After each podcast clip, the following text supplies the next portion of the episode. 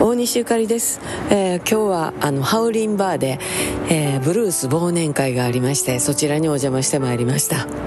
えー、今は帰りのね塚本の駅なんですけれどもなんかこれって年もこんな感じで、あの、報告をしてたような気がするんですけれどもなんかねすごいね面白いね、えー、こんなこともあんねやなと思いながらお話をしています。